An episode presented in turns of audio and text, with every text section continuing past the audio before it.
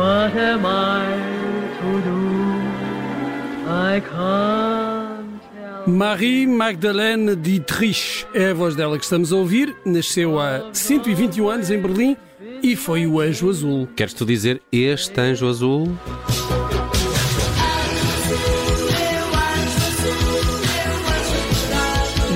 Não, não, esse é, é outro Anjo Azul, é dos Da Vinci, mas uh, se era para trazer música portuguesa, podíamos trazer os anjos, que eu acho que não são azuis.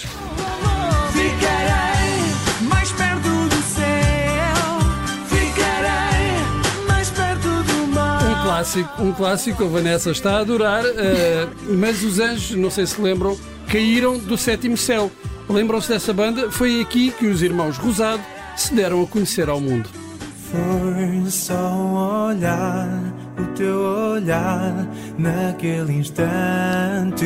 Eu sei que não se lembravam eh, e não se queriam lembrar. Estás eh, forte hoje, Bruno, não é? Isto, isto está bom, está bom. Lembras desta banda ou não, Vanessa? Sim. Lembras-te? Gostavas? Tinhas pósteres deles? Lembro-me, só sei que existiam. Vagamente, ok, muito bem. Isto descambou um bocadinho depressa. Estávamos aqui a falar de Marlene Dietrich, uma das maiores estrelas do cinema do século XX, conhecida pelos papéis marcantes nos filmes do realizador alemão Josef von Sternberg, como o tal Anjo Azul, Marrocos ou a Imperatriz Vermelha. Hum, Dietrich eh, começou na Alemanha, mas o sucesso internacional de O Anjo Azul, onde cantava a canção que começámos por ouvir, eh, levou-a para os Estados Unidos, mais precisamente para os estúdios Paramount, onde, eh, nos anos 30, veio a, contra a contracenar com Cary Grant, Gary Cooper e James Stewart. No final dessa década, Dietrich e muitos outros atores e atrizes célebres foram considerados pelos proprietários de cinema como veneno de bilheteira, vedetas que, em vez de atraírem espectadores, os afastavam das salas de cinema e que, ainda por cima, eram pagos a peso de ouro por esses mesmos estúdios. Catherine Hepburn foi uma das estrelas às quais se colou esse rótulo de veneno de bilheteira, mas ela não se importava. Se não me estivesse a rir tanto, estava para chorar, dizia. Mae West, que verdade seja dita já tinha conhecido melhores dias, também desvalorizava os ataques das exibidoras de cinema. Segundo a atriz, o problema não eram os atores, mas os filmes. Dizia que naquela altura o único filme que tinha feito algum dinheiro tinha sido A Branca de Neve e os Sete Anões e que se lhe tivessem dado o papel de Branca de Neve, o filme teria feito o dobro. Hum, vamos então imaginar Mae West a cantar isto. Someday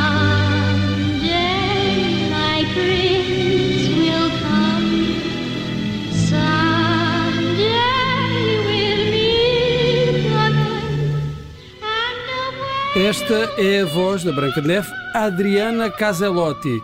A voz da Branca de Neve no filme. E se havia estrelas muito bem pagas no mundo do cinema, Caselotti não era uma delas. Pelo trabalho no filme que rendeu milhões à Disney, recebeu 970 dólares. Na altura não era uma ninharia, mas era muito pouco tendo em conta as receitas que este filme da Disney gerou.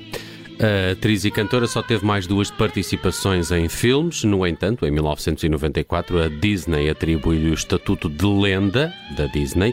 Quanto à canção Someday My Prince Will Come, teve uma vida auspiciosa, apesar de nem sequer ter sido nomeada para os Oscars, como viria a acontecer com inúmeras outras canções do universo da Disney. E na lista das melhores eh, canções do cinema americano, na categoria de filmes da Disney, eh, esta só perde para a canção do filme Pinóquio, When You Wish Upon a Star.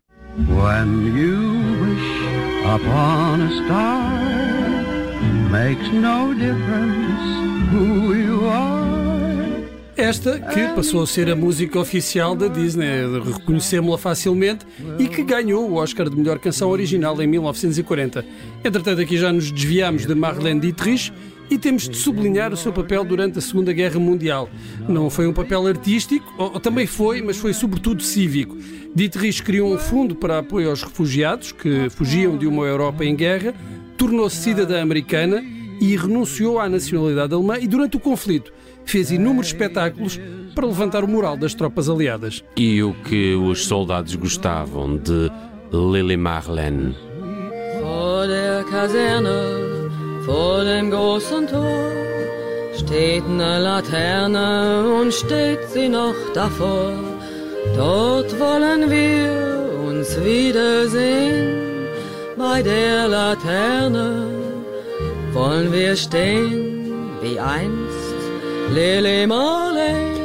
Após a Segunda Guerra Mundial, Marlene Dietrich ainda participou em filmes de grandes nomes do cinema, como Orson Welles, Alfred Hitchcock, Billy Wilder mas dedicou-se quase exclusivamente às atuações como artista de cabaré em digressões pelos Estados Unidos e pelo resto do mundo. Quem a acompanhou nessa aventura musical foi o nosso Burt Bacharach, que escolhia o repertório e fazia arranjos que se adaptassem à voz de Dietrich, como esta Go Away From My Window. that the reason why my heart is broke is on account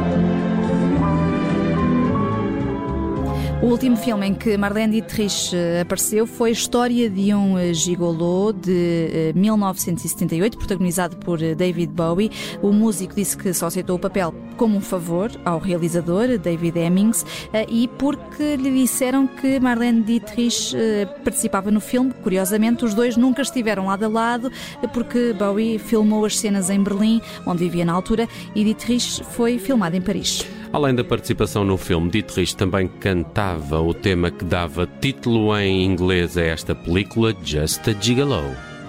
just a gigolo. Everywhere I go, people know the parts I'm playing. A canção eh, foi popularizada por Louis Armstrong em 1931 e teve muitas outras versões, incluindo a que será a mais famosa de Louis Prima, também conhecida como I Ain't Got Nobody, e que ainda teria uma versão de David Lee Roth. Mas Just a Gigolo e I Ain't Got Nobody eram duas canções diferentes que Louis Prima juntou numa só. Just a Gigolo era de origem um tango. Schoner Gigolo, Armor Gigolo. Era, aliás, esse o título original do filme, com David Bowie, composto por um italiano e com letra de um austríaco.